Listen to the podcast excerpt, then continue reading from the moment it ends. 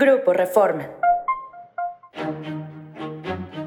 Hoy es miércoles 21 de junio y esta es la Agenda Reforma.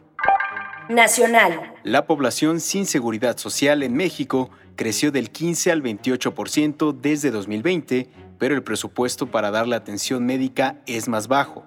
Un estudio del Centro de Investigación Económica y Presupuestaria advierte que ese gasto, que ahora será centralizado en el IMSS Bienestar, es de 253.131 millones de pesos, que representa solo el 0.81% del Producto Interno Bruto.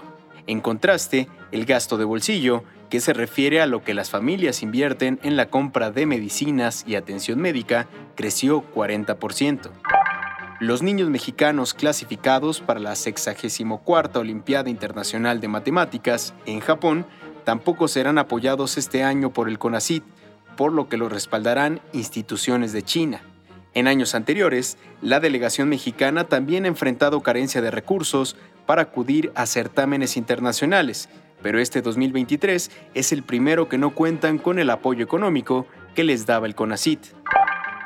No te pierdas la bitácora sobre las actividades de las corcholatas de Morena. Gente. Tenoch Huerta renunció a su protagónico en la película Fiesta en la Madriguera para limpiar su nombre luego de las acusaciones de agresión sexual de la saxofonista María Elena Ríos. Síguenos en reforma.com, elnorte.com y mural.com.mx.